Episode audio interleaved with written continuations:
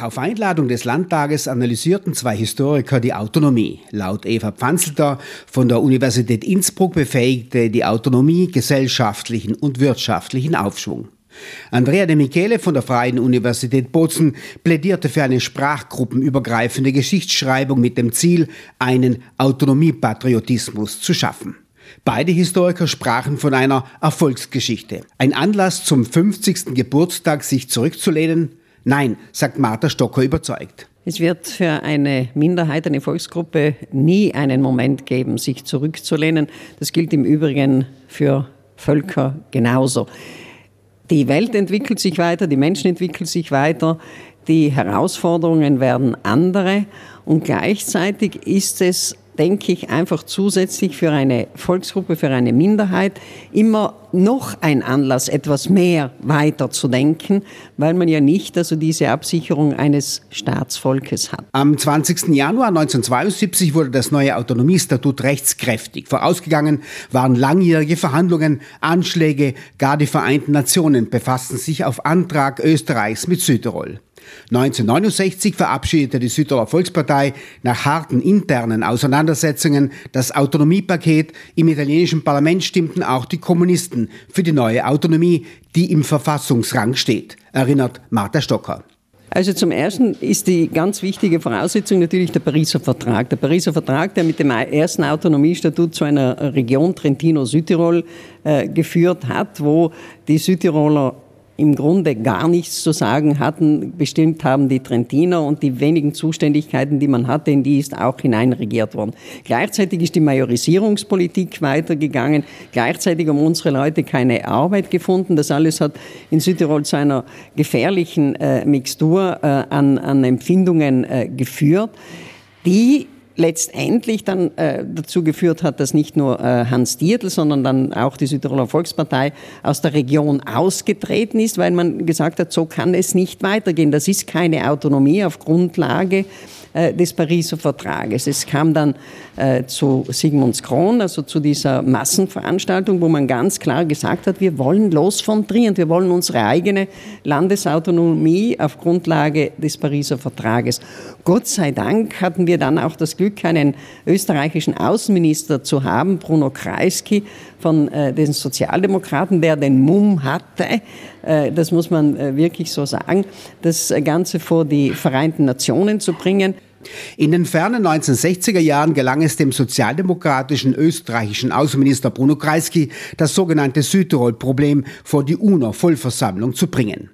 Ein diplomatisches Meisterwerk führt Martha Stocker aus. Gegen den absoluten Widerstand nicht nur äh, Italiens, sondern insgesamt des Westens, die äh, in der NATO äh, diese unglaubliche Stärke hatten im Verhältnis zu diesem neutralen Österreich, das im Grunde kaum etwas äh, gezählt hat. Und trotzdem gelingt es dann, dass es zu einer Resolution der Vereinten Nationen der UNO kommt. Und das war natürlich eine weitere unglaublich wichtige äh, Grundlage.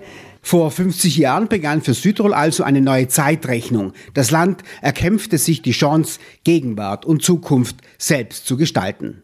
Vor 100 Jahren brach die Katastrophe über Südtirol herein, der Faschismus mit all seinen dramatischen Folgen. Das zweite Trauma nach der Annexion des Landes 1920 durch Italien. Mein Gott, also wenn man äh, bedenkt, was äh, die Menschen im Ersten Weltkrieg mitgemacht haben, äh, welcher Schock es war für die Südtiroler, sich äh, jetzt einstellen zu müssen auf einen neuen Staat, von dem man immer noch gehofft hat, dass es möglicherweise nicht wirklich endgültig sei, wo man die ganzen wirtschaftlichen Schwierigkeiten gehabt hat, die die Umstellung auf den neuen Staat mit den Folgen des Krieges äh, mit sich gebracht haben, dass man sich diesbezüglich in einer völlig anderen wirtschaftlichen Situation befunden hat und dann natürlich auch schon die Drohungen, äh, die man zumindest in Teilen Südtirols äh, verspürt hat, von einer totalitären Macht, die nicht nur totalitär ist, sondern gleichzeitig steht auch im Raum, zumindest für einige war es schon äh, sichtbar, dass dieser Totalitarismus für Südtirol auch bedeutet, dass man die eigene Nationalität, die eigene Sprache, die eigene Kultur äh, verlieren wird, beziehungsweise dass dieses neue Regime auf jeden Fall versuchen wird, einem das zu nehmen.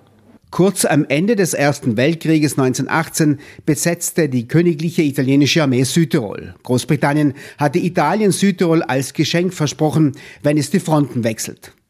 In diesem zeitlichen Zwischenraum bis zur faschistischen Machtergreifung war unklar, ob Südtirol bei Italien bleiben wird. Ähnlich war es nach Ende des Zweiten Weltkrieges 1945. Viele Südtirolerinnen forderten die Rückkehr nach Österreich. 1918, 1945, Zeiten der Schwebe, sagt Martha Stocker. Das war eine schwierige Zeit, natürlich äh, die erste genauso schwierig wie die zweite, äh, weil äh, man nicht wusste, wo eigentlich man letztendlich endet, bei welchem Staat. Das, was ganz klar war für die Südtiroler, man wollte zu Österreich. Äh, das äh, war in beiden Fällen die Zielsetzung, die man erreichen wollte, wo man aber auf der anderen Seite auch gemerkt hat, also da gibt es also ganz starke Gegenbewegungen, äh, die möglicherweise diese Zielsetzung zunichte machen. Und äh, dann äh, hat man auch natürlich daran gedacht, wenn das jetzt tatsächlich äh, der Fall ist, dass wir sozusagen von diesem italienischen Staat nicht mehr loskommen, was für Möglichkeiten bieten sich uns dann an? Und dann kam auch schon nach dem Ersten Weltkrieg, genauso wie nach dem Zweiten Weltkrieg, die Überlegung auf, ja, dann müssten wir halt eine starke Eigenverwaltung haben.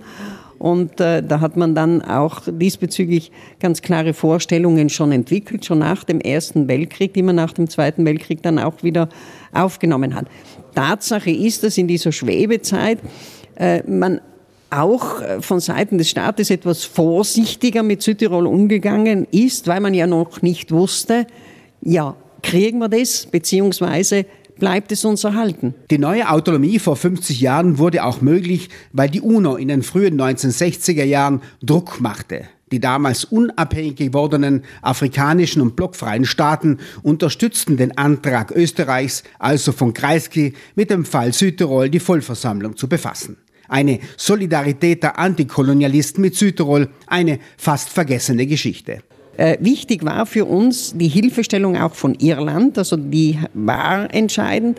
Und dann auch die Hilfestellung von Dänemark. Dänemark war nicht, nämlich der erste NATO-Staat, der ausgebrochen ist. Weil das war ja, ähm, das hat Bruno Kreisky in einem Interview einmal ganz eindringlich gesagt, wir haben ja nicht nur zu kämpfen gehabt, also gegen Italien, sondern wir hatten auch zu kämpfen gegen den gesamten Westen. Und insofern war das Ausbrechen von, von Dänemark als ersten NATO-Staat äh, für diese ganze Geschichte, äh, dass es dann zu dieser einvernehmlichen äh, Resolution gekommen ist, ganz, ganz wichtig. Dänemark also schwenkte von der NATO-Position ab, kündigte somit seinerseits die Solidarität in der Südtirol-Frage mit Italien auf. Für das dänische Ausscheren aus der NATO-Front gab es einen triftigen Grund erzählt Martha Stocker. Und mir hat äh, Senator Mitterdorfer einmal erzählt, äh, dass das nicht so ganz äh, ohne Einwirkung der Minderheiten zustande äh, gekommen äh, ist.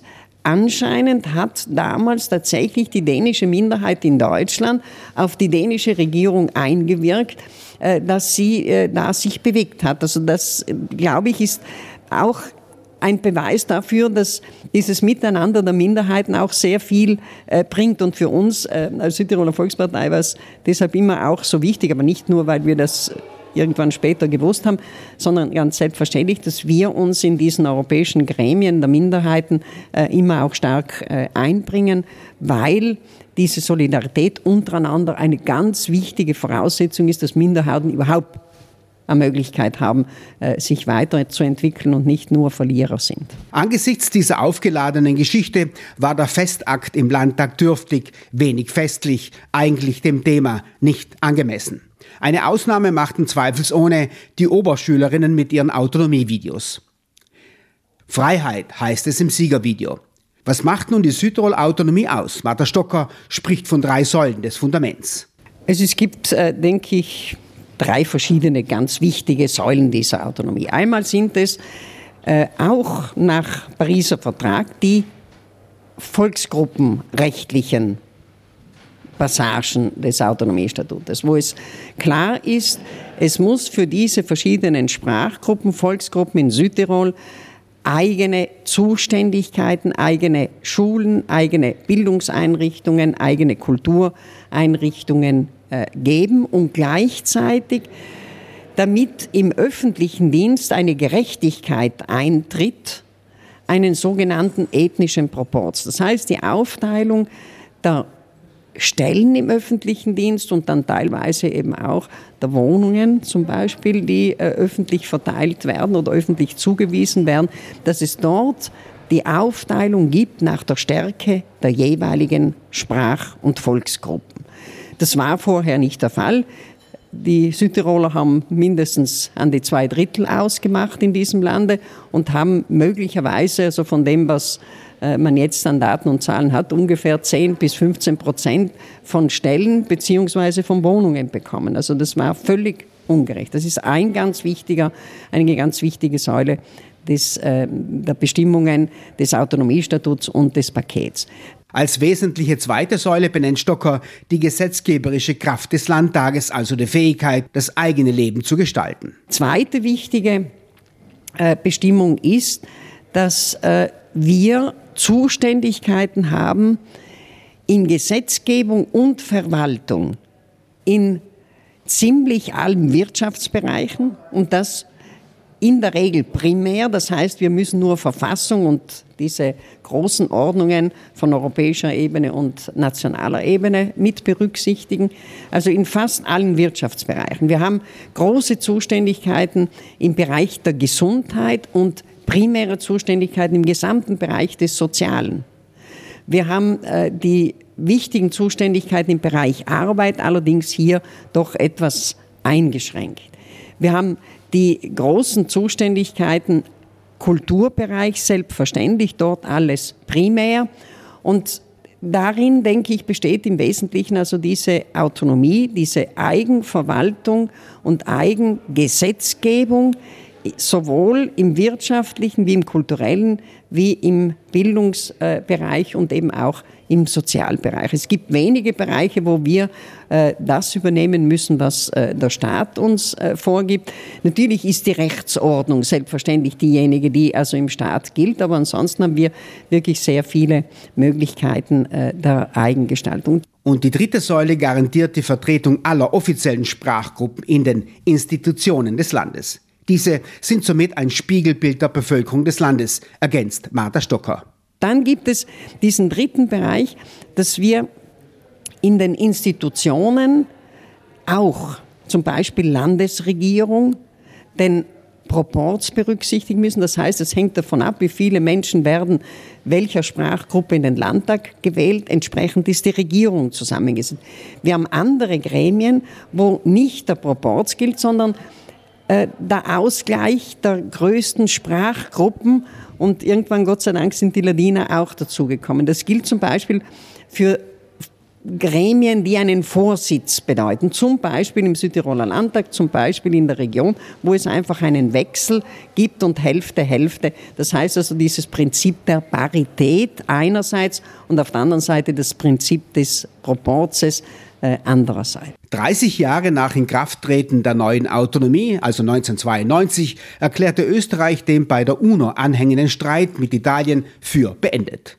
Diese sogenannte Streitbeilegungserklärung, die Folge der Südtirol-Politik des österreichischen Außenministers Kreisky vor der UNO in den 1960er Jahren, bedeutet laut Stocker aber nicht, dass die Autonomie auch abgeschlossen ist. Selbstverständlich geht die Autonomie weiter. Das war auch in der letzten Rede zum Beispiel von Andreotti im Parlament klar, äh, die weitere Entwicklung. Und das ist, denke ich, schon wichtig von einem italienischen Regierungschef, wenn er dazu steht, äh, muss mit Einbeziehung der Bevölkerung weiterentwickelt werden oder wenn sie weiterentwickelt wird, dann mit Einbeziehung der Bevölkerung. Also grundsätzlich äh, auch äh, von dieser Seite her die selbstverständliche äh, Zustimmung dafür. Aber die Notwendigkeit hat auch schon zum Beispiel äh, Silvius Maniago am Ende der 19er Kommission, also im 64er Jahr, äh, so formuliert, dass es äh, immer wieder notwendige Anpassungen brauchen wird, weil sich einfach immer etwas in Bewegung ist, immer etwas verändert und deswegen veränderte Zeiten brauchen dann auch veränderte ähm, veränderte äh, Ausrichtungen, veränderte Regelungen, veränderte und angepasste äh, Normen. Das ist ganz selbstverständlich. Also insofern äh, ist 92 auch auf der Landesversammlung der Südtiroler Volkspartei diese dynamische Weiterentwicklung schon klar angesprochen worden und sie hat sich ja auch in der Folge ergeben durch sehr viele ähm, äh, autonomiepolitisch wichtige Maßnahmen.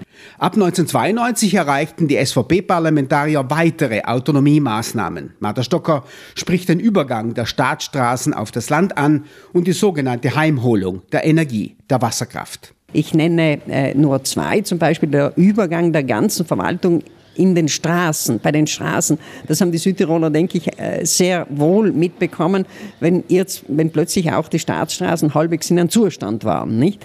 Und äh, dann äh, natürlich die Zuständigkeit, die im Laufe der Zeit immer besser geworden ist, im Bereich der Energie, die 2017 praktisch zu primärer Zuständigkeit geworden ist. Das sind enorme, enorme Weiterentwicklungen, die es auch nach 92 äh, gegeben hat. Und eine Reihe weiterer Erfolge konnten die Parlamentarier der SVP in Rom verbuchen. Es gab aber auch Rückschläge und Einschränkungen autonomer Befugnisse. Derzeit scheint ein autonomiepolitischer Stillstand zu herrschen. Der ehemalige Präsident der Europäischen Akademie in Bozen, Werner Stufflesser, beschreibt diesen Zustand mit einer Bootsfahrt. Während der Autonomiekämpfe ruderte das Südtirol-Team gemeinsam angestrengt gegen den Strom. Derzeit treibt das Boot flussabwärts. Niemand rudert mehr, anders formuliert, es fehlt die Vorstellung, wie es weitergehen könnte. Das Boot ein treffendes Bild allemal. Er trifft insofern ein bisschen, äh, weil es tatsächlich äh, für Generationen von Südtiroler äh, Politikern, Politikerinnen einen vorgezeichneten Weg autonomiepolitischen Weg gab. Und der war bis äh, 92 klar. Da ging es um die, also war vorher klar, selbstverständlich, erreichen Landesautonomie, danach umsetzen Landesautonomie, dann weiterentwickeln Landesautonomie. Wir haben jetzt sehr viele Bereiche tatsächlich in eigen Zuständigkeit. Natürlich müssen wir immer wieder auch wehren, natürlich müssen wir immer wieder auch äh, schauen, dass uns nichts genommen wird, aber das allein ist es nicht. Das ist nicht eine wirkliche Zielsetzung. Das ist etwas, wo man sagt, ja, da brauchst du halt aber wieder einmal einen Reparaturschuster oder einen Reparaturschneider, aber du brauchst also äh, etwas mehr. Du brauchst einen, ja, einen, einen, im Grunde einen äh, visionären Modeschöpfer. Nicht? Also, wenn, man, äh, wenn ich bei diesen handwerklichen Berufen bleiben äh, darf. Und äh, da glaube ich schon, dass es insofern ähm, etwas äh, problematisch geworden ist, weil ähm, es zwar möglicherweise unterschiedliche Vorstellungen gibt und vielleicht hat jeder Einzelne und jede Einzelne unterschiedliche Vorstellungen, äh, was äh, sozusagen die Zielsetzungen für die nächste Zeit sind, aber nicht unbedingt eine einheitliche. Und wenn ich sage nächste Zeit, dann ist das auch etwas wenig. Es bräuchte, und da hat er wahrscheinlich recht, eine Mannschaft, die nicht nur für die nächste Zeit, sondern ein bisschen darüber hinaus überlegt, was die großen Herausforderungen sind. Natürlich sind die großen Herausforderungen auch die großen Themen der Zeit. Und da die entsprechende Ausrichtung auch mitzudenken, auch autonomiepolitisch mitzudenken, das glaube ich wäre schon eine ganz spannende Angelegenheit. Und ja, wäre, denke ich, schon äh, höchst an der Zeit, da das ähm, auch äh, systematisch anzugehen. Super.